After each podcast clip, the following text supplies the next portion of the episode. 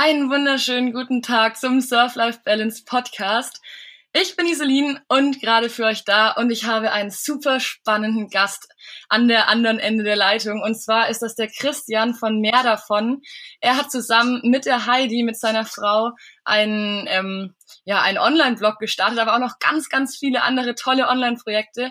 Er ist ein Fulltime-Traveler quasi und ein Online-Unternehmer. Und ich freue mich schon so sehr, ihn jetzt zu interviewen und alle seine Geheimnisse und Tipps und Tricks zu erfahren.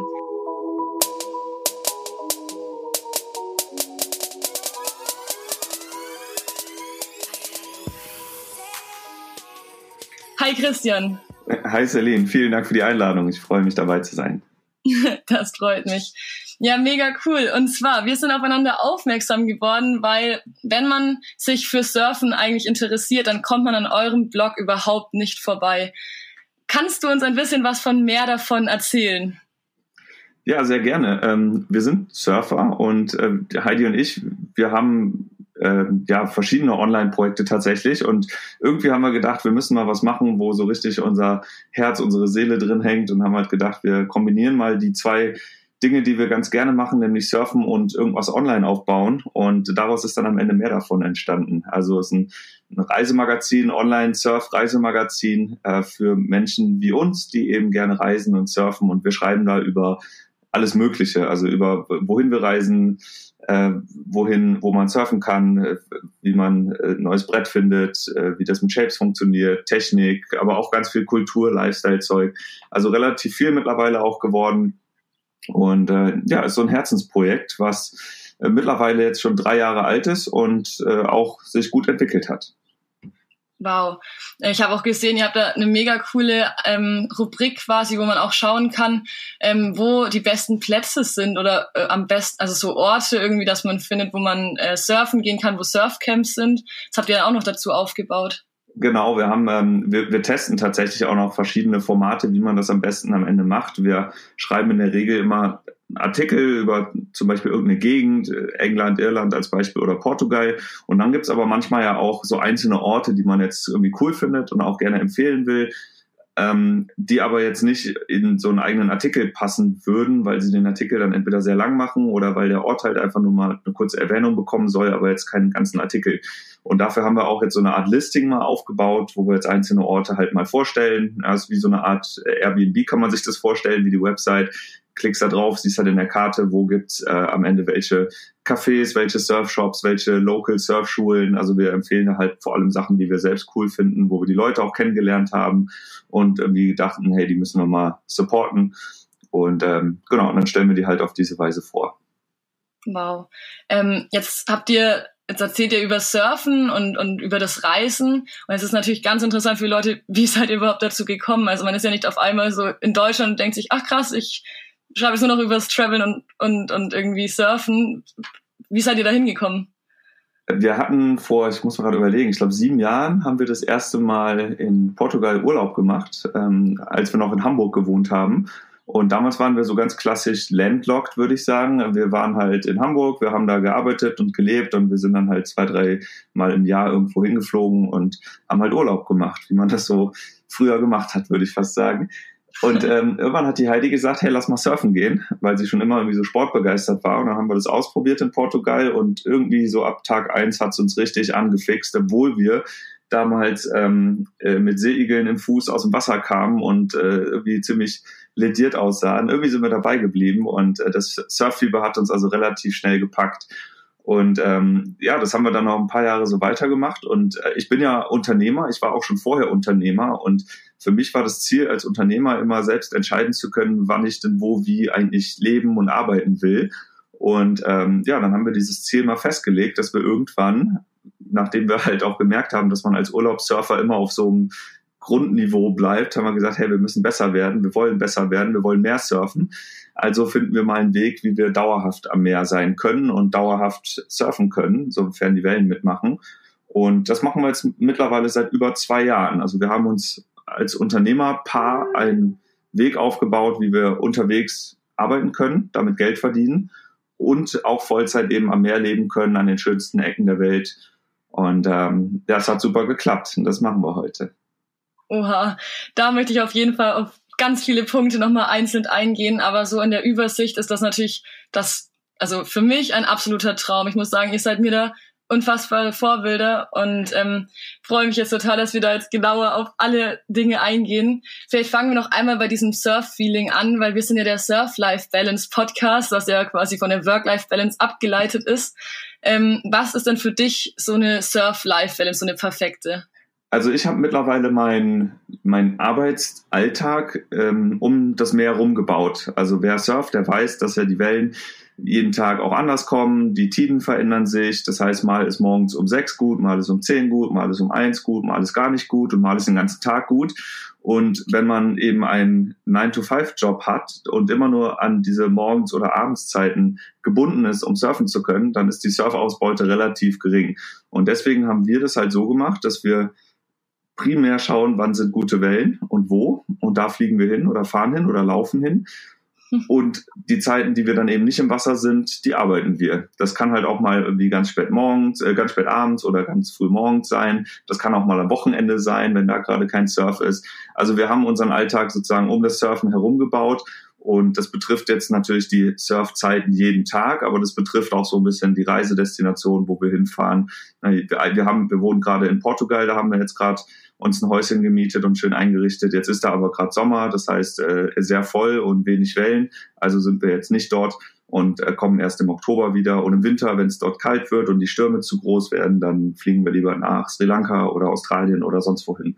Und das hat sich halt grundlegend geändert, dass wir jetzt eben dieses Surfen mit hoher Priorität in unserem Leben ja irgendwie so, so eingerichtet haben und alles andere bauen wir drum herum. Was war so dein coolstes Surferlebnis? Hast du da eins? Hm. Also es gibt ja immer diese, diese Tage, wo man halt denkt, ähm, wow, das ist die Welle meines Lebens gewesen.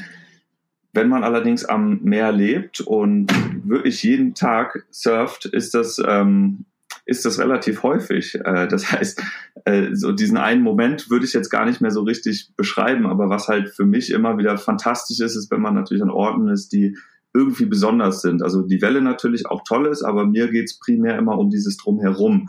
Und da haben wir zum Beispiel Tofino in Kanada, ist ein Ort, der so, so für mich was Zauberhaftes hat, weil du sitzt da im Wasser, es ist eisekalt, ja, irgendwie 10 bis 13 Grad ist Wasser. Im Hintergrund kommen Wale, die da irgendwie ihre Fontänen hochsprühen. Äh, hochsprühen. Äh, wenn du aufs, aufs Land guckst, dann siehst du da keine Palmen und Sand, sondern du siehst da halt diese dichten, grünen, saftigen Wälder mit ein bisschen Nebel im Hintergrund, schon fast was Mystisches. Und also das sind zum Beispiel auch Erlebnisse, wo ich mir denke, krass, so, ne, wir sind hier dieser kleine Teil dieser riesenkräftigen Natur. Und ähm, auch das gehört halt irgendwie für mich zum Surfen dazu. Also es ist nicht nur der Sport an sich, sondern auch so dieses ganze drumherum, dieses mal irgendwo hinfahren, auch die Leute, die vor Ort sind, treffen. Und ähm, was äh, diese, diese Besonderheit erlebe ich vor allem immer dann, wenn man nicht in diesem klassischen Surftourismus untergeht, ja, irgendwie nach Bali fahren und dort halt in irgendeinem Surfcamp sitzen, wo halt alle hinfahren. Das ist, das ist auch irgendwie schön, aber ist halt nicht mehr so das Besondere, würde ich sagen. Also wir suchen halt lieber jetzt so ein bisschen mehr die verlasseneren Ecken und ja, machen so unser Ding da halt. Und war es am Anfang schwierig für dich, zum Beispiel so den Duck Dive zu lernen oder dann irgendwie auf einmal die größeren Wellen, wenn man da so durchgespült worden ist? Hattest du dann manchmal ein bisschen Angst? Ja, immer noch. Also ähm, ich meine, jetzt ist natürlich sehr, sehr viel Sicherheit da auf dem ähm, Surfbrett, aber es gibt natürlich immer noch Situationen jeden Tag, gerade wenn es größer ist, wo mir halt schon die Düse geht. Also ich habe das gerade im, im Winter letztes Jahr, jetzt war es in Portugal so, das war so eine, also schon drei Meter äh, Größe, die Wellen. Und das war halt aber ein Beachbreak, der halt so hin und her gewaschen wurde, dass es halt auch jetzt keinen Channel gab, wo ich mich mal hätte hinsetzen können. Also es war sehr shifty und sehr groß und äh, das waren dann halt so Wellen zum Beispiel, wo du genau weißt, entweder paddelst du die jetzt an oder du kriegst die nächste auf den Kopf. Also du hast gar keine Wahl, außer das Ding jetzt anzupaddeln und bist dann halt einfach nur heilfroh, wenn es irgendwie danach überstanden ist. Also ähm, klar, sowas gibt's immer noch und ähm, ja, so Sachen wie jetzt Duckdive machen und so, das, das lernt man, das gehört dazu, hängt natürlich auch vom Brett ab, was man gerade benutzt. Ähm, aber das sind natürlich, ja klar, irgendwie gibt's so Erfolgserlebnisse, die, wenn sie das erste Mal geschafft wurden, freue ich mich besonders. Ob das jetzt irgendwie ein Cutback ist oder weiß ich nicht, irgendwas anderes Cooles. Das bedeutet, ähm, wenn wir jetzt hier Hörer haben, die noch da sitzen und irgendwie zum Surfer werden wollen, dann empfiehlst du ihnen auf jeden Fall wahrscheinlich einfach mal so ein Surfcamp zu machen an einem coolen Ort, vielleicht sogar Portugal und vor allem auf eurem Blog zu lesen. Das stimmt. Also es gibt, ähm, man muss da wirklich differenzieren, auch was man eigentlich will. Und gerade für Anfänger würde ich jetzt nicht empfehlen, irgendwo in die Pampa zu fahren, weil Surfen kann tatsächlich auch sehr gefährlich sein.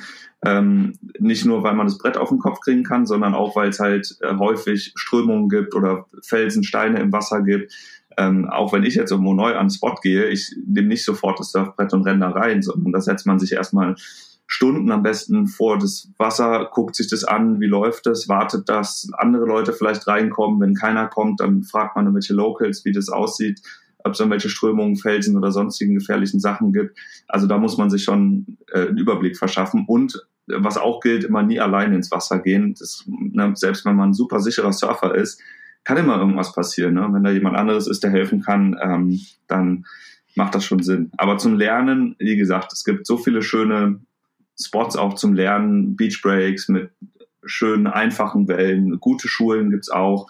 Also das macht schon Sinn, da irgendwie in so einen ja, Ort zu gehen, wo das halt auch äh, ganzjährig gemacht wird, wo die Leute davon leben. Ob das jetzt ein Surfcamp ist oder ob man einfach in eine Schule geht und sich privat irgendwo ein Airbnb einmietet, das ist egal.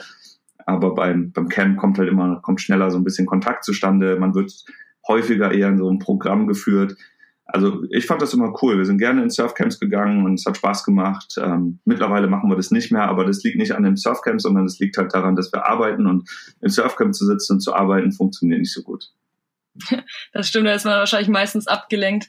Hm, ich fand es ganz witzig, weil ich war letzte Woche ähm, beim Arbeiten und da hat mir dann auch so ein Mädel gesagt, so, oh ja, ich war letztens irgendwie in einem Surfcamp, da musste ich auch voll an dich denken, weil du auch immer irgendwas mit so Surfen und Kiten machst. Und es hat mir so viel Spaß gemacht. Ich bin zwar noch nicht so gut ähm, oder habe das auch gar nicht so gescheit gekonnt, aber mir hat einfach so dieses Feeling so gefallen, dort zu sein. Und das ist auch irgendwie das, was wir so propagieren wollen, auch sagen wollen, so, es ist egal, so der beste Surfer da draußen ist der, der halt am meisten Spaß hat. Und da geht es jetzt gar nicht darum, ähm, jetzt der Allerbeste zu sein, der die krassesten Tricks irgendwie kann, sondern ja eher um dieses Feeling, dass man mit anderen Leuten auf dem Wasser ist und einfach mal so diese Kraft auch spürt und dann einfach ja dort Spaß hat und uns entspannt. Das stimmt, das sehe ich auch so und ich verstehe das immer nicht, dass die Leute sagen, ich brauche das kleinste Brett, ich muss die größten Wellen surfen, ich bin ein toller Typ, nur weil ich jetzt mal irgendwie Riesenwellen gesurft habe.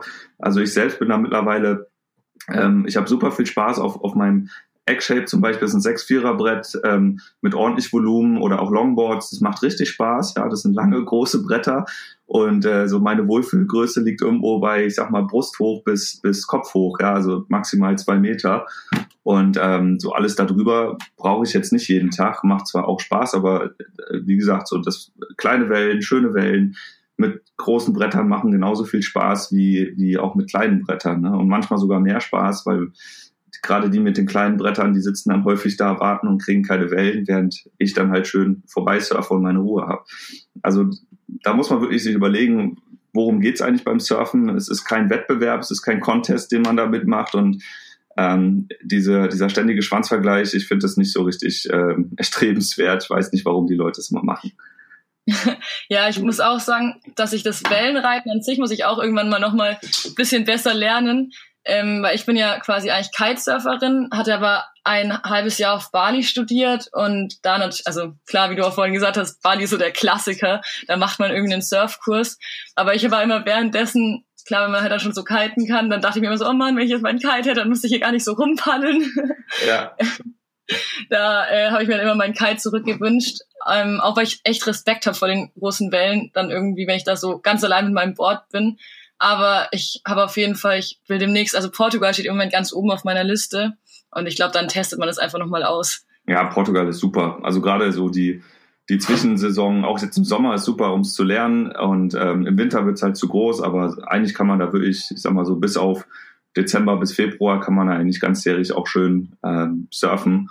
Und äh, selbst wenn man nicht surft in Portugal im Winter, unbedingt mal nach Nazaré fahren und einfach mal diese 20, 25 Meter Wellen vor einem sehen und mal spüren, auch von Land aus, das ist auch schon eine Erfahrung mal wert. Ja, ich habe ja, also du hast ja gesagt, dass ihr euch da im Moment so eine Homebase aufgebaut habt. Und ähm, ich muss sagen, ich liebe Eugel im Moment auch mit so ganz verrückten Gedanken, weil eigentlich wollten wir uns jetzt eine Wohnung irgendwo suchen, aber ich denke mir gerade so, nee, das passt jetzt eigentlich gerade gar nicht zu mir. Ich will eigentlich jetzt mit meinem Auto los und halt mal gucken, wo es mich hintreibt und habe auch so in meinem Kopf irgendwie Portugal. Kannst du noch so ein paar Empfehlungen geben, was man dort, also wo es dort am schönsten ist zum Beispiel? Also in Portugal gibt's ähm, die ganze Küste eigentlich schöne Ecken. Ähm, hängt halt tatsächlich so ein Stück weit auch von der Jahreszeit ab. Die Algarve ist ein bisschen, also ganz unten im Süden, ist ein bisschen weniger besiedelt. Da ist halt tatsächlich mehr Tourismus und wenn man dort ist, muss man ein bisschen mehr fahren. Ansonsten Ericeira oder auch ähm, Baleal bei Peniche, wo wir jetzt wohnen, ist super. Forsto Lisandro ist super. Auch im Norden rund um Porto ist super. Ähm, wir haben uns jetzt für die Mitte entschieden, weil Baleal, also wer Portugal kennt, der weiß, dass Baleal so ein bisschen ähm, eine besondere geografische Lage hat. Da ist halt eine Halbinsel, die ins Wasser ragt und durch diesen Zipfel wird, die, wird der Wind von mehreren Seiten abgefangen. Das heißt, man kann bei, auch bei, bei verschiedenen Windrichtungen mehr surfen, als es an allen anderen Stellen in Portugal der Fall ist. Und da kommt halt noch am meisten Swell an. Der Nachteil ist, das Wasser ist dort immer ein bisschen kälter als zum Beispiel an der Algarve. Aber Neo muss man sowieso überall tragen und ähm, ja, also uns gefällt es da ganz gut. Es ist halt ein Touristenort, aber wie gesagt, surf, surfen kann man da super und wir haben uns da jetzt eben eine, eine Bude eingerichtet und äh, die vermieten wir, wenn wir nicht da sind, äh, über Airbnb. Das ist so ein Konzept, was sich im Prinzip selbst trägt. Ähm, wir haben das auch primär nur gemacht, weil wir jetzt nicht schon immer mal in Portugal wohnen wollten, sondern weil wir halt äh, das Jahr davor gar keine Wohnung hatten und immer nur aus dem Koffer gelegt, gelebt haben. Und irgendwie waren wir dann immer müde von dieser Dauerreise, von diesem Dauerreisezustand und haben gesagt, so, wir brauchen jetzt wieder was, wo wir mal unsere Bretter hinstellen können.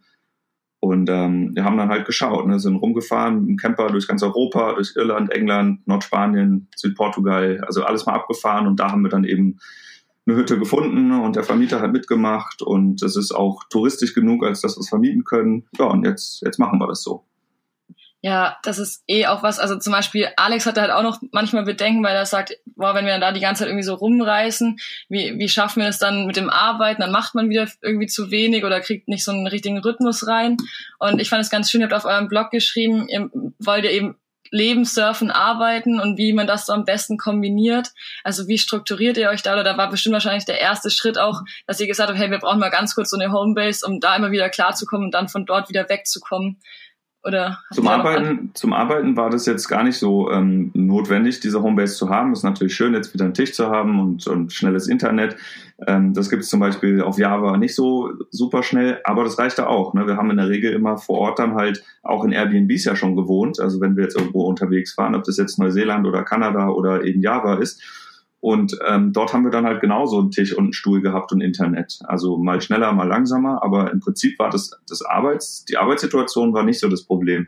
Der Grund für die eigene Bude war halt eher so dieses, ähm, also wer reist, wer dauerhaft reist, der hat ja auch einen extremen Organisationsaufwand. Also immer wieder neue Buden suchen, Flüge suchen, Visum besorgen ähm, und dann halt irgendwie Mietwagen noch und also all dieses ganze drumherum. Das ist super anstrengend. Wer das mal ein bisschen länger macht, der weiß das. Und davon waren wir einfach irgendwann müde und haben gesagt, hey, wir wollen zwar immer noch reisen, aber wir wollen auch mal wieder drei, vier, fünf Monate irgendwo an einem Ort bleiben können, ohne dass uns jetzt irgendwie eine abgelaufene Buchung dazu zwingt, weiterreisen zu müssen. Und das war der Grund halt für die Homebase. Und ähm, jetzt ist es tatsächlich so, wir reisen dann, wenn wir wollen, aber wir kommen auch zurück, wenn wir mal nicht reisen wollen. Und jetzt ne, Portugal als Zuhause zu haben, wir wohnen jetzt in einem coolen Haus mit Meerblick und laufen genau drei Minuten und dann sind wir im Wasser. Ähm, also das ist schon auch eine, eine echt coole Homebase, wenn man so will. Ähm, ja, und äh, das Wichtigste war halt für mich, dass ich diese Hütte irgendwie, dass die jetzt keine Fixkosten verursacht, weil das ist ja immer das Hauptproblem, wenn man eine Wohnung hat, in Deutschland zum Beispiel, und in Urlaub fliegen will, dann wird ja die Wohnung zu Hause in der Regel nicht aufgegeben für die zwei Wochen Urlaub. Das heißt, man hat weiterhin diese Fixkosten, die Miete dafür, die Nebenkosten.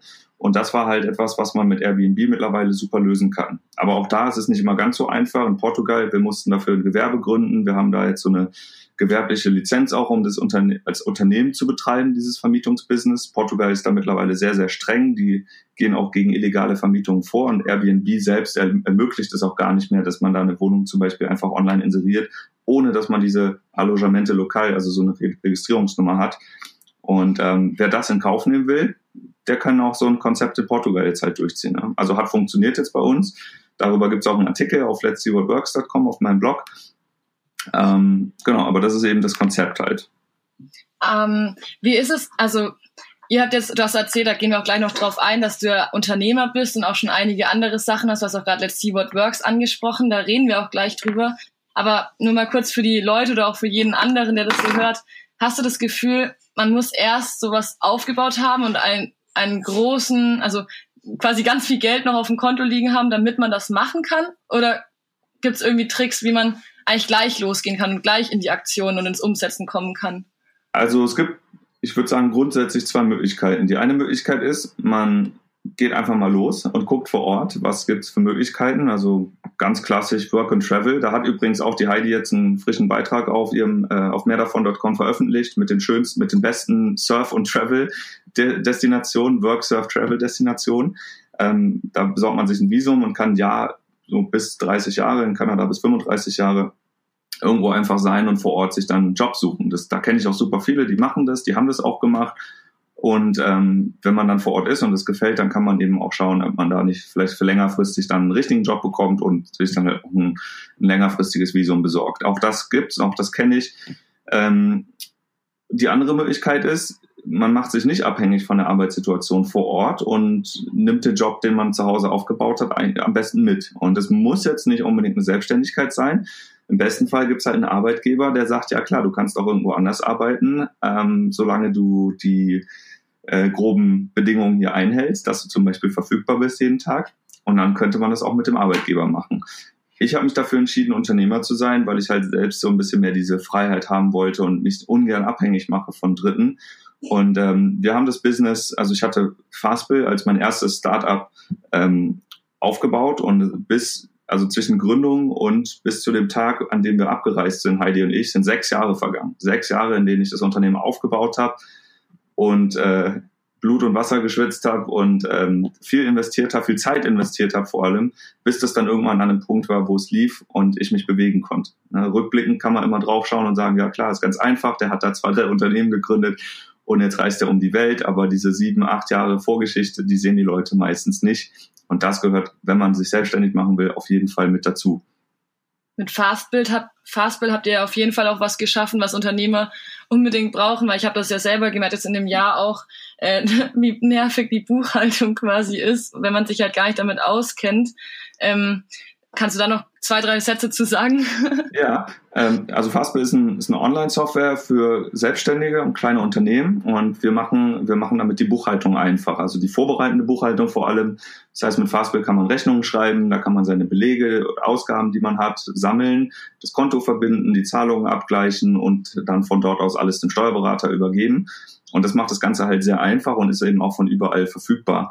Da gibt's mittlerweile auch eine ganze Menge Automatisierung noch im Hintergrund, dass die Belege automatisch reinkommen, der Steuerberater automatisch alles bekommt und also echt viel cooles Zeug. Und ähm, genau, als Unternehmen ist Fastbill halt mittlerweile äh, recht groß gewachsen. Es sind jetzt über 50 Mitarbeiter, die Belegschaft dort äh, mit, mit Sitz in Frankfurt. Und ähm, genau, ich habe da keinen Sitz, weil ich bin eben halt unterwegs. das ist ja auch das Beste. Ähm, genau. Dann hast du noch Let's See What, what Works. Genau. Äh, Let's See What Works ist ein Blog, den habe ich auch mal als Herzensprojekt gestartet. Ist es auch eigentlich immer noch. Ich nenne es heute eine Community für Unternehmer. Also für alle, die selbst ein Business aufbauen wollen oder schon eins haben und einfach mehr rausholen wollen. Und Let's See What Works ist so eine Art, ist eine Plattform, auf der ich selbst, aber auch andere Unternehmer ihre Erfahrungen aus der Praxis anhand der eigenen Unternehmen teilen und äh, das ist die beste Basis, wie ich finde, um auch als selbst als Unternehmer zu lernen. Ich habe jahrelang immer ganz viel mit anderen Leuten gesprochen, von denen mir halt Stories angehört und einfach gelernt. Und dieses Lernen ist halt extrem wichtig, äh, gerade wenn man selbst ein Unternehmen aufbauen will, weil man, wenn man von anderen lernt, kann man halt Fehler vermeiden und einfach ein bisschen mehr auf die Überholspur gehen und vielleicht schneller zum Ziel kommen.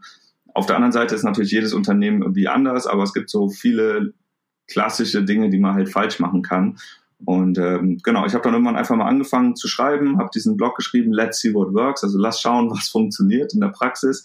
Und ähm, mittlerweile ist es doch ein recht umfangreicher Blog geworden. Also es gibt einen Blog und es gibt eine Facebook-Community, eine Facebook-Gruppe mit zweieinhalbtausend Leuten, eine Facebook-Seite, es gibt ein Newsletter, jetzt ein Podcast auch mittlerweile, Videos mache ich.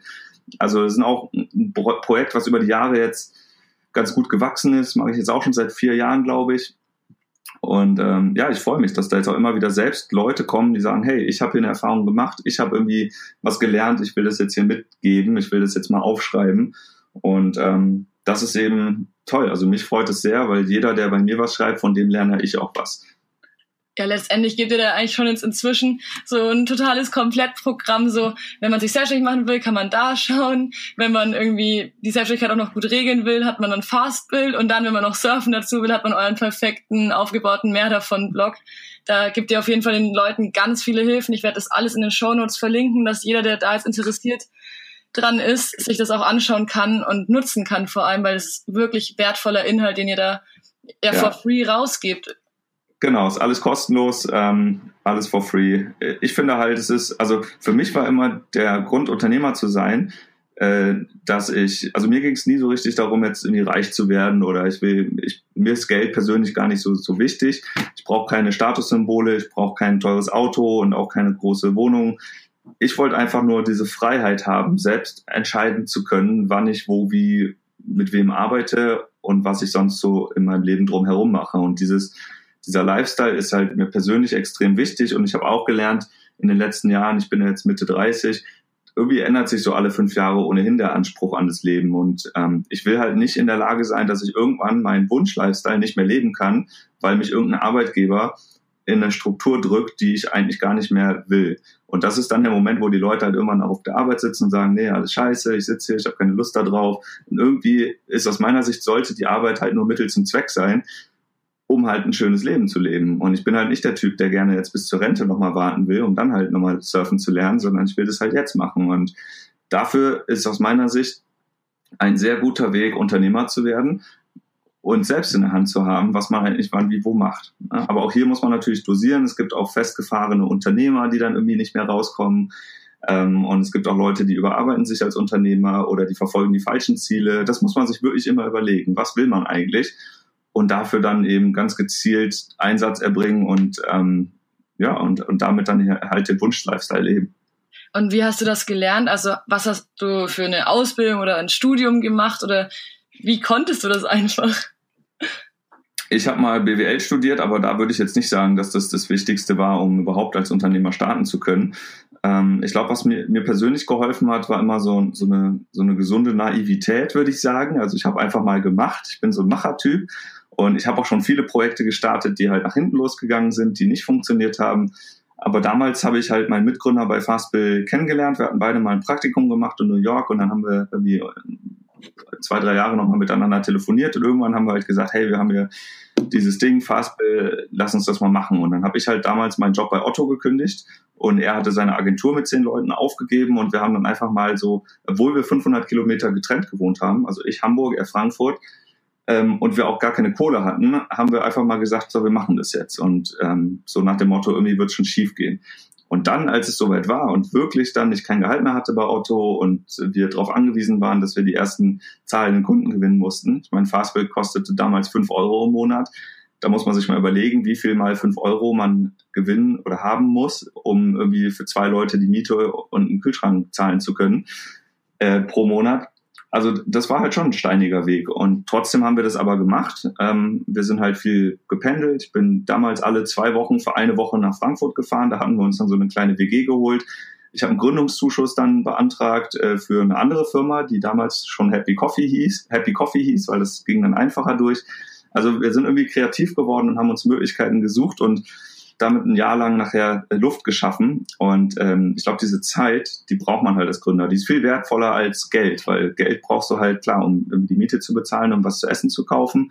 Aber eigentlich brauchst du Zeit. Und die haben wir halt am Anfang dann uns äh, damit ermöglicht und haben ähm, ja es so geschafft, nach einem Jahr zumindest so viel Kunden zu haben, dass wir irgendwie erstmal weitermachen konnten, wenn auch nicht auf einem, also ich sag mal immer noch auf einem Gründerniveau. Und das ging auch noch mal drei Jahre so weiter, bis wir dann tatsächlich auch mal den ersten Mitarbeiter uns leisten konnten, einen Studenten, der halt uns äh, die ersten Aufgaben abgenommen hat, so dass wir immer mehr fokussieren konnten und ähm, ja, die anderen Hebel dann unter umlegen konnten. Und so hat sich das eigentlich dann mit der Zeit weiterentwickelt. Wir haben auch bis äh, ins Jahr sechs, sieben bei Fastbill haben wir alles aus eigener Kraft gemacht. Und dann erst haben wir die erste Finanzierung bekommen. und ähm, um, um eben noch ein bisschen mehr zu wachsen. Das heißt, ja, aber das war, war eine schöne Geschichte eigentlich.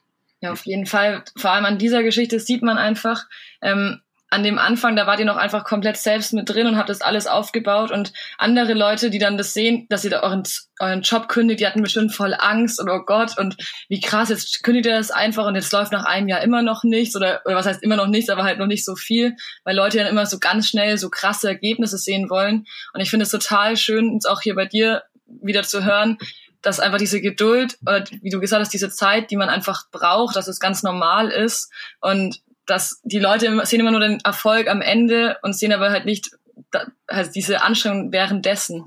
Ja, das stimmt. Und auch ähm, die meisten haben es immer ein bisschen zu eilig oder haben einfach zu große Erwartungen. Und was auch noch wichtig ist, gerade in Deutschland, wer hier gründet, der kann eigentlich gar nicht so tief fallen. Also man muss sich wirklich immer überlegen, was ist der aller, aller, aller schlimmste Fall, der passieren kann. Nehmen wir mal mein Beispiel, wenn es nicht geklappt hätte damals mit Fastbill, ich hatte ja studiert, ich hatte ein Diplom, ich hatte einen Abschluss, ich hatte auch schon zwei Jahre Berufserfahrung sogar bei Otto. Ähm, ich habe gedacht, wenn das total schief geht, dann bewerbe ich mich einfach woanders und kriege halt wieder einen anderen normalen Job. Ja, zumindest temporär, bis mein Konto wieder ein bisschen aufgeladen ist und dann, und dann starte ich einfach nochmal neu. Also das ist ja ein, eine Möglichkeit. Und wenn, selbst wenn ich jetzt keinen Job gefunden hätte, gibt es in Deutschland noch äh, das Arbeitslosengeld. Das ist ein Jahr lang, fängt dich das ab. Also auch das erstmal super. Selbst wenn das schief geht, gibt es noch Familie, Freunde. Und wenn das schief geht, gibt es immer noch Arbeitslosengeld 2.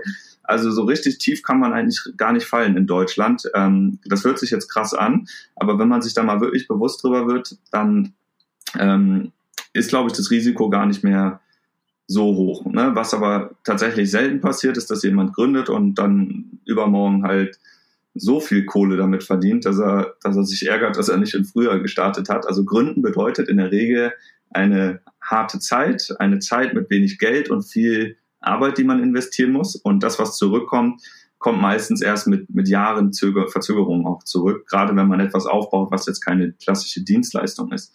Wer jetzt selbstständig werden will und schnell auch davon leben können muss, dem empfehle ich, Dienstleister zu werden, also Berater, ne, wenn man irgendwas gut kann, Webseiten bauen oder Marketing oder Texte schreiben, dann verkauf halt deine Stunde für Geld. Aber ich habe das nie gemacht. Ich habe halt versucht, immer Produkte aufzubauen oder Dienste, die Leute kaufen, auch ohne dass ich selbst mit meiner Zeit da jetzt ähm, unmittelbar was reinlege. Ja, Happy Coffee ist ja auch so ein Beispiel oder auch Fastbill. Ne? Die Leute kaufen das Produkt und zahlen für das Produkt, das schon da ist aber das habe ich halt in der Vergangenheit schon aufgebaut und es ist nicht so, dass ich jetzt damit die nächsten Monat auch bezahlen, dass ich jetzt da sitzen muss vom Rechner und quasi irgendwas leisten muss. Also ich bin kein Dienstleister, sondern ich habe ein Produkt, was die Leute kaufen. Und der Weg ist nochmal deutlich länger. Und ob du jetzt Software oder Kaffee verkaufst, ist eigentlich immer dasselbe Muster. Ähm, auch beim Kaffee, ich habe das 2008 das erste Mal gestartet, dann habe ich es nach zwei Jahren wieder aufgegeben, weil es, nicht funktioniert hat. Dann habe ich sechs Jahre gewartet, nee, vier Jahre gewartet, dann habe ich angefangen, Texte, in Texte zu investieren, also auch Leute bezahlt, die da was schreiben. Dann hatte ich irgendwann 15.000 Leser im Monat im Blog, habe gesagt, jetzt muss ich mal wieder Röstereien anschreiben, habe Produkt gefunden am Ende wieder, habe das angeboten, dann hat es nochmal drei Jahre gedauert und jetzt kann ich sagen, hey, wir können auch alleine vom Kaffee leben. Aber der Weg hierhin war jetzt auch nicht ganz so super simpel. Ach krass, ja genau, weil das wollte ich jetzt auf jeden Fall auch gerade nochmal ansprechen. Ähm, so, also du bist jetzt quasi Unternehmer, das heißt, du suchst dir, du hast jetzt ganz verschiedene Unternehmensfelder und von, man hatte nicht immer von allem sofort die, die größte Ahnung. Das heißt, du hast dann auch immer versucht, Leute zu finden, die dann die Dinge für dich tun, die du nicht selber kannst, quasi.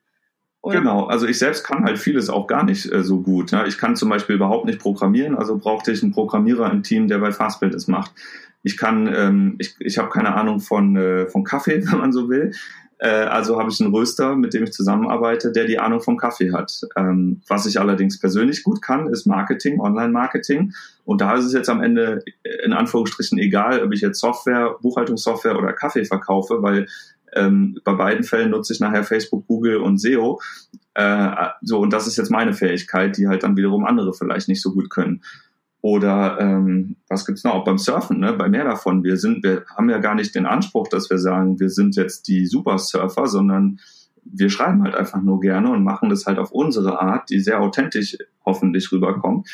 Ähm, aber unser Ziel war nie zu sagen, wir sind jetzt die besten Surfer, bitte guckt uns deswegen an, sondern wir wollen einfach nur schöne Geschichten erzählen und ich glaube, da, da sind wir auch gut drin in, in, in den Geschichten, die wir erzählen. Und ähm, da geht es gar nicht so sehr darum, jetzt die einzelnen Sachen zu machen. Und wenn du ein, etwas brauchst, was du selber eben nicht gut kannst, dann such dir jemanden, der das für dich machen kann, so mein Rat. Und ähm, wenn du den nicht leisten kannst, dann holen die als Mitgründer rein und seid dann halt gleich auf und bezahle ihnen Anteilen, wenn man so will. Ne? Aber die sind ja eigentlich auch erstmal nichts wert am Anfang, weil 100 Prozent von nichts ist auch nichts.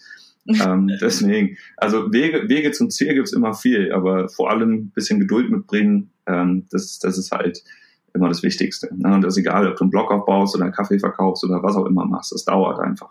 Ja, das ist auf jeden Fall total interessant, gerade für mich, weil Alex und ich waren jetzt dieses Jahr, hatten wir echt so oft, saßen wir an dem Punkt, wo wir dachten, ja Mist, irgendwie, das können wir jetzt nicht, aber irgendwie haben wir auch nicht, oder ich weiß noch gar nicht, wie man dann die Leute bezahlt, oder man kann ja die dann gar nicht so bezahlen, wenn die das für einen machen, oder man hat halt immer so dieses Geldproblem, oder man hat ein geiles Produkt, aber dann müsste man so viel davon kaufen und hat es noch nicht verkauft, dass man da auch wieder total viel investieren muss. Und irgendwie fand ich, war man da immer wieder an so Punkten, wo man so dachte, oh Gott, wie kriegt man das jetzt bitte hin? Oder wie stelle ich da jetzt jemanden ein? Und also an dem Punkt bin ich auch gerade noch, weil ich im Moment ja. überlege, mir irgendwie Hilfe zu holen, jemanden, der mir ein paar Dinge abnehmen kann, ähm, aber da noch nicht ganz genau weiß, wie ich das am besten umsetze.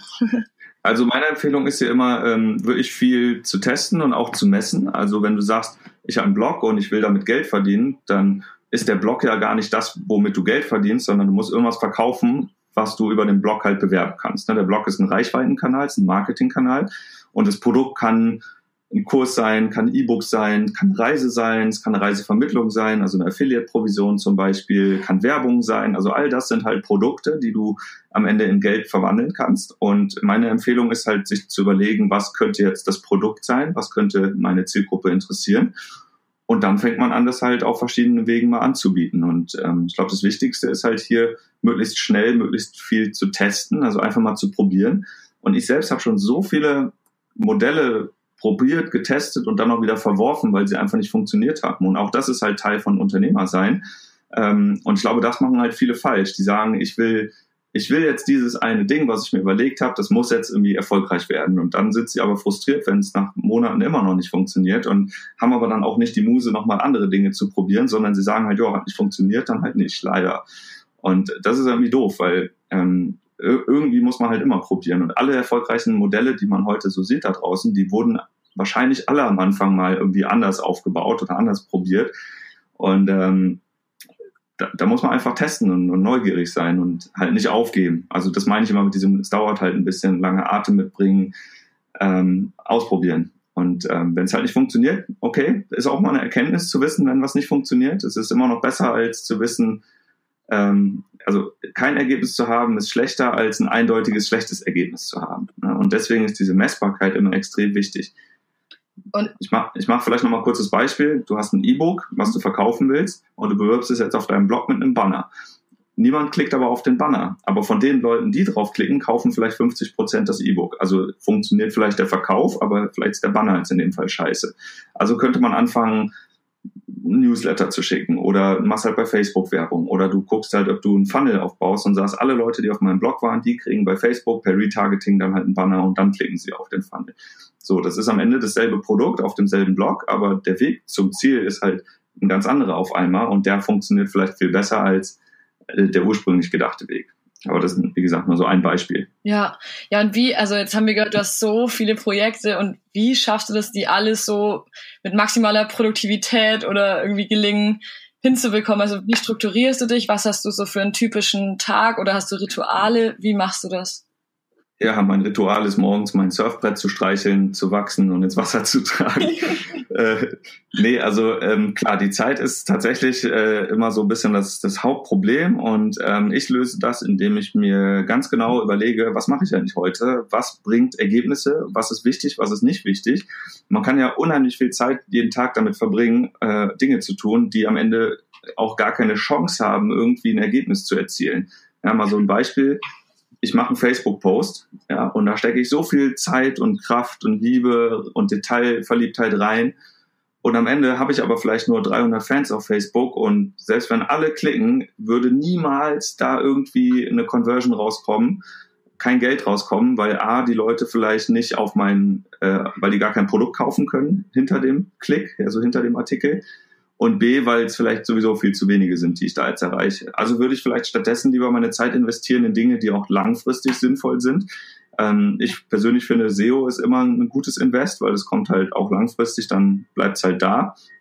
Wer viel Zeit in SEO investiert, in Artikel investiert, der hat auch langfristig was davon.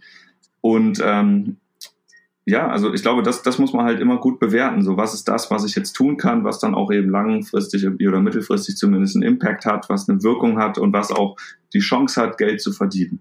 Und wenn man sich das mal ganz bewusst auch überlegt jeden Tag, dann ist es auf einmal gar nicht mehr so viel, was man machen kann. Und äh, das mache ich dann. Und ähm, ja, dann freue ich mich, wenn, wenn die Ergebnisse bei rumkommen. Jetzt hast du das angesprochen und das, wir haben jetzt noch einen ganz wichtigen Menschen immer noch, noch, noch gar nicht drüber gesprochen quasi. Du machst das ja ganz vieles mit der Heidi zusammen. Ähm, das ist wahrscheinlich auch nochmal ein guter Punkt, weil ihr teilt euch ja da die Arbeit ziemlich genau auf, oder? Genau, die Heidi und ich, wir reisen ja zusammen. Also wir sind schon seit 14 Jahren mittlerweile zusammen, jetzt seit ein paar Jahren verheiratet sogar und seit zwei Jahren ähm, auch jetzt Business-Kollegen, wenn man so will. Also wir, wir arbeiten zusammen. Und ähm, das war halt ein Ziel für mich zum Beispiel damals ähm, als Unternehmer. Ich wollte halt reisen, ich wollte surfen und die Heidi mitzunehmen war halt Bedingung. Also musste ich einen Weg schaffen, wie die Heidi auch ihren normalen Job loswerden konnte, um eben bei uns mitzuarbeiten. Und ähm, ja, das hat dann damals funktioniert. Und jetzt von der Aufgabenteilung, wir machen halt jeder so die Dinge, die er gut kann. Die Heidi ist zum Beispiel super darin, ähm, Geschichten zu erzählen, Texte zu schreiben. Das kann ich jetzt persönlich nicht so gut. Also ist das so ihr Fokus, gerade bei Happy Coffee und bei mehr davon ähm, macht sie da super viel. Und ich kümmere mich zum Beispiel darum, dass überhaupt ein Kaffee da ist, der verkauft werden kann. Ich kümmere mich darum, dass der bezahlt werden kann. Ich kümmere mich darum, dass die ganze Infrastruktur funktioniert. Ich mache das Marketing drumherum, also zum Beispiel jetzt Affiliate Marketing oder ähm, Performance Marketing in, in sonstiger Form. Also all das sind so meine Baustellen, die ich halt jetzt übernehme. Und ähm, genau, Let's See What Works ist so ein bisschen ja mein Projekt, weil ich halt da gerne eben schreibe und auch einen Podcast zum Beispiel mache. Jetzt mache ich ja auch diesen Podcast und ähm, nicht die Heidi. Auch das ist ja eine Aufteilung, wenn man so will. Ähm, genau, und jeder von uns macht halt so die Dinge, die er ähm, gut kann, wo er am meisten oder sie am meisten Spaß dran hat. Und trotzdem synchronisieren wir uns aber natürlich jeden Tag und schauen halt, ob wir auch in dieselbe Richtung laufen und ähm, stimmen uns da halt sehr, sehr intensiv natürlich ab. Aber meistens sitze jetzt ich auch in einem Raum, die Heidi dann in einem anderen Raum, jeder macht so sein Ding und ähm, am, am Ende gucken wir dann halt, dass wir dass wir irgendwie noch in dieselbe Richtung ziehen. Hast du da so ein paar Tools, die du empfehlen kannst? Oder nutzt ihr dann zusammen, weiß ich, irgendwie so ein Projektmanagement-Tool oder weil ihr euch eh die ganze Zeit seht, braucht ihr das nicht? Oder wie organisiert ihr euch in der Richtung? Also jeder macht es selbst auf seine Art. Ne? Ich selbst bin ein sehr unstrukturierter Mensch. Ich kann mit Kalendern oder To-Do-Listen kann ich nicht so richtig viel anfangen.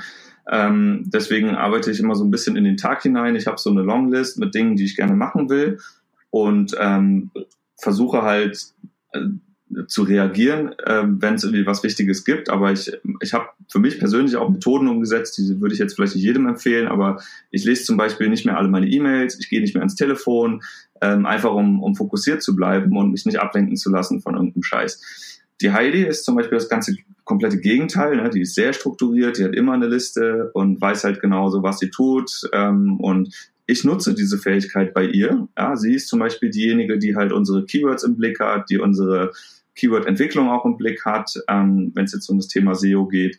Und ähm, ich bin halt derjenige, der geht jetzt nicht in so einen Text und sagt, ich muss jetzt hier mal SEO optimieren, sondern ich mache halt dann eher die Conversion-Optimierung und schaue halt, okay, jetzt haben wir hier 100 Leute am Tag in so einem Text. Wie können wir mit den 100 Leuten jetzt mehr Geld verdienen, als wir heute schon verdienen? So, und das ist dann halt wieder meine Aufgabe. Und ähm, aber so, so teilen wir uns halt da irgendwie auf und jeder arbeitet auf seine Art. Und ähm, es muss nicht immer die gleiche Art sein und es gibt auch keine Vorgaben, sondern jeder macht so, wie er selbst denkt, dass es am besten ist, solange wir in dieselbe Richtung laufen. Und diese Richtung muss halt einmal festgelegt sein. Und ähm, für uns ist es klar und deswegen ja, macht jeder so gut, wie er kann. Oh, wie cool. Oh man, ich, ich habe irgendwie total so Herzklopfen und bin so voll aufgeregt, wenn ich das höre, weil mir das irgendwie so ein gutes Gefühl gibt, allein das von dir zu hören, weil ich schaue mir das alles an und mir so, oh Gott, krass, ich muss noch so viel lernen, um irgendwie sowas in der Art mal hinzubekommen. Aber irgendwie nimmt einem das so, auch, oder mir nimmt das jetzt gerade auch so ein bisschen so die Angst, weil das, was du vorhin angesprochen hast, dieser lange Atem, ich denke mir so, ich habe auch letzte Woche irgendwie so eine Podcast-Folge zu gemacht, eigentlich solange man es halt schafft, sich irgendwie geldmäßig über Wasser zu halten und er dann trotzdem sich die ganze Zeit weiterbildet und, und irgendwie guckt, dass man weiterkommt und Dinge lernt und ausprobiert, ähm, und das vielleicht irgendwann dann eben in Erfolg oder was heißt Erfolg, aber eben einfach so in dem Ende, dass es halt funktioniert und dass man davon leben kann, ähm, dann ist ja eigentlich alles in Ordnung. Also dann muss man sich halt genau. essen, weil ich stress mich halt manchmal noch so, dass ich so denke, oh Gott, ich müsste jetzt noch diesen Master machen, damit alle irgendwie zufrieden sind, damit ich ja dann noch diesen höheren Abschluss neben dem Bachelor habe oder so. ja, also ich meine, da, da kann ich dir jetzt nicht die Entscheidung abnehmen. Ne? Ich habe ja auch studiert und habe das jetzt nicht bereut. Ich fand, das war eine super Zeit. Ähm, ich würde es auch jederzeit jetzt wieder so machen. Ob das jetzt notwendig ist, ich meine, Geschichten von erfolgreichen Studienabbrechern gibt es ja auch viele. Ähm, das muss jeder selbst überlegen, was er so eigentlich will. Ähm, ich glaube, das Wichtigste ist halt wirklich, das Ziel nicht aus den Augen zu verlieren. Du sagst immer, Geld verdienen ist das Ziel, dann muss auch Geld verdienen das Ziel sein. Und egal, was man jetzt tut, also ob du jetzt einen Podcast machst, ich nehme mal mein Beispiel, ich mache ja auch den Podcast bei Let's See What Works. Und mein Anspruch ist es halt, ähm, mein Podcast als Kanal zu nutzen, neben SEO, also neben dem Blog selbst um halt irgendwie die Leute zu erreichen, um mit denen dann auch irgendwie Geld zu verdienen. Und mein Produkt bei Let's See What Works ist jetzt kein Kurs, ist kein E-Book, sondern das ist Affiliate. Also ich empfehle Produkte, die dann die Zielgruppe kauft und dafür bekomme ich eine Kommission. Oder ich verkaufe Werbung. So, das sind aktuell die Produkte, die ich dort habe. Und ähm, jetzt muss der Podcast dazu führen, dass dieses Produkt häufiger ähm, verkauft wird. Und wenn das nicht der Fall ist, weil ich A zum Beispiel keine Reichweite mit dem Podcast aufbauen kann oder B, weil ich die falschen Leute im Podcast erreiche, dann ist der Podcast etwas, was eigentlich keine Zeit mehr fressen dürfte, weil ich woanders vielleicht mehr Geld verdienen könnte. Und dann muss ich ganz konsequent sein und das Ding einfach runterfahren und sagen, so, jetzt mache ich was anderes, hat nicht funktioniert. Was man nicht machen darf, ist in diesen, in diesen äh, Nice-to-Have-Modus verfallen und sagen, ja, ich mache halt einen Podcast, weil jetzt irgendwie jeder einen Podcast macht, sondern ganz genau überlegen, so wie kann dieser Podcast zu dem Ziel führen oder wie kann der Blog zu dem Ziel führen oder wie kann was auch immer zu dem Ziel führen, was ich eigentlich habe, nämlich Geld verdienen mit dem Produkt, was ich mir jetzt überlegt habe. So, und vielleicht ist das Produkt scheiße, vielleicht ist der Podcast scheiße, vielleicht ist irgendwie der Weg falsch. Also, und das, das gilt halt immer wieder zu hinterfragen und zu überlegen, so, ist das Ziel hier noch, komme ich dahin? Und ähm, wenn es funktioniert einmal, dann Vollgas da rein, bis es nicht mehr geht. Und wenn es nicht funktioniert, dann einfach was anderes machen. Ja, ja, ich glaube, das ist auf jeden Fall das ist eben das, was jeder Unternehmer oder jeder, der eben dieses selbstbestimmte Leben führen will, um auch das Surfen mit zu integrieren, ist eben was, was man halt auch beachten muss. Also ich weiß jetzt nicht, wie das für die Hörer klingt, so quasi, wenn es dann so immer nur ums Geld verdienen geht. So ist es ja quasi auch nicht gemeint, sondern man will ja Dinge schaffen, die für, bei Leuten halt einen Wert ähm, einen Wert schaffen, also Mehrwert. Und das ist ja auch bei euren Produkten ganz klar der Fall. Und das ist ja auch das, was wir irgendwie so als Mission haben, dass wir sagen, hey, komm, irgendwie denkt mal darüber nach und schaut mal, lernt mal surfen, wird, ändert es was bei euch, weil es bei mir eben auch so viel verändert hat und ich halt so das Gefühl habe, ich will allen Leuten das so zeigen, so, dass sie, dass es da noch so viel mehr gibt in äh, doppeldeutiger Weise. Also, dass man halt eben so viel anderes noch machen kann. Und wenn man dann nur ein paar Leute davon auch schon überzeugt hat oder gezeigt hat, so, ähm, die damit irgendwie ein schöneres Leben sich selber vielleicht auch gemacht haben, dann hat man halt auch wenigstens, und dann hat man noch so einen coolen, positiven Impact gemacht, weil dann Leute wirklich schreiben, so, ey krass, du hast mich voll zum Nachdenken gebracht oder irgendwie, du hast das und das in mir ausgelöst und ähm, gleichzeitig muss man natürlich dann als Unternehmer oder der das selber propagiert, natürlich trotzdem gucken, wie man halt natürlich das Geld auch einnimmt, damit man das überhaupt den Leuten so zurückgeben kann in der Art. Genau, und das ist halt wirklich auch das Wichtigste am Ende zu wissen, was ist eigentlich mein Ziel, was ist das persönliche Ziel, will ich reich werden, will ich jetzt, also nehmen wir mal an, du verdienst jetzt eine Million Euro morgen oder nächstes Jahr dann ist die Frage so, was machst du jetzt damit? Ne? Ist das jetzt, kaufst du dir ein großes Auto oder nutzt du das, um irgendwie noch was Größeres aufzubauen? Oder willst du eigentlich nur ein Lifestyle-Business haben, wo du deine paar tausend Euro im Monat verdienst und davon halt schön leben kannst? Also der eine ist vielleicht dann irgendwie zufriedener mit dem weniger Geld als der andere, weil der gar nicht so richtig weiß, was er eigentlich will und dann trotzdem nur in der Arbeit untergeht. Ähm, und das meine ich halt so mit diesem Lifestyle-Aspekt. Jeder hat halt eine andere Vorstellung und jeder, jeder ändert auch immer wieder seine Vorstellungen und ähm, es ist super wichtig, da irgendwie zu justieren und irgendwie nicht für ein Ziel zu arbeiten, was, was gar nicht das persönliche Interesse widerspiegelt, sondern einfach nur irgendwie was macht, weil irgendwie das vermeintlich cool ist, weil die Gesellschaft das irgendwie fordert, weil die Eltern das fordern, weil die Freunde das fordern. Ähm, ich äh, finde, das ist halt das, das der Kern des Ganzen. Und wenn man sich da wirklich sich selbstbewusst ist, was will ich eigentlich, dann ähm, kann man darauf hinarbeiten. Und das motiviert dann, glaube ich, auch, ähm, irgendwie nicht aufzuhören, wenn es mal nach den ersten Wochen nicht so gut funktioniert. Ja, Wahnsinn, mega cool, viele Infos. Normalerweise würde ich jetzt am, am Ende noch fragen, so was du eben noch so Leuten empfehlst, die da jetzt auch Bock drauf haben, aber eigentlich hast du während der Folge schon so viele gute Tipps gegeben. Aber weiß ich, hast du noch irgendwie so einen Endabschlusssatz, den du irgendwie den Surfern, Reisenden oder die, die es noch werden wollen, mit auf den Weg geben möchtest? Ja, also wenn ihr da ähm, online äh, immer so Geschichten lest, wie vielleicht auch unsere, das ist halt nicht immer ähm, ganz so easy peasy. Also da steckt viel Arbeit und Zeit vor allem dahinter und ähm, wenn man kann da hinkommen, jeder kann da hinkommen. Ich bin jetzt auch aus normalen Umständen. Ich bin wie jetzt äh, kein Elite-Student gewesen. Ich bin auch nicht besonders super schlau und ich bin auch nicht aus reichem Elternhaus. Also jeder kann das irgendwie schaffen. Aber ihr müsst halt ein bisschen Zeit mitbringen und euch eine Strategie überlegen, wie ihr da hinkommt und ähm, ja, und dann einfach fokussiert starten und machen und Let's See What Works lesen, das hilft, glaube ich. Und Fastbill benutzen, das äh, hilft bei der Buchhaltung. Und ansonsten das Ziel nicht aus den Augen verlieren. Ja, super. Also das, ich weiß auf jeden Fall, mein, bei mir ist äh, Let's See What Works gerade geöffnet. Ich weiß auf jeden Fall, äh, was ich jetzt gleich lese, während ich frühstücke. Und ja, ich bedanke mich recht herzlich. Ich fand es so spannend. Ich würde es am liebsten noch irgendwie über zwei Stunden weiter mit dir telefonieren. Aber du musst ja jetzt bestimmt auch weiterarbeiten und noch gucken, dass irgendwie, dass du heute noch surfen gehen kannst. Ähm, Genau, ich bin zwar jetzt gerade landlocked in Deutschland mal kurz zum Zwischenbesuch, aber in der Woche geht's weiter nach Schottland und äh, dann haben wir endlich wieder Wasser. Ach, wie cool. Wie lange bleibt ihr in Schottland? Mal schauen, so fünf Wochen vielleicht, sechs Wochen. Oh, ein Traum. ja. seid, ihr, seid ihr dieses Jahr nochmal in Portugal wieder? Ja, ab äh, Oktober wahrscheinlich dann wieder. Ach, wie cool. Ich glaube, dann schreibe ich euch auf jeden Fall mal, weil ich baue jetzt gerade nochmal in Windeseile meinen Pulli noch äh, oder meinen Van ein bisschen schöner aus und ich glaube, ich komme dann auch mal nach Portugal. Sehr cool. Ja, sag Bescheid. Ja, genau. Und jetzt rede ich eh noch mit der lieben Heidi, denn wir werden noch einen Gastbeitrag planen auf eurem Blog, der dann von uns in, äh, geschrieben wird. Super, freue ich mich dann auch schon drauf. Super. Ja, dann wünsche ich dir einen schönen Tag und echt tausend Dank für die ganzen wertvollen Infos von dir. Sehr gerne. Alles Gute für euch. Ciao. Tschüss.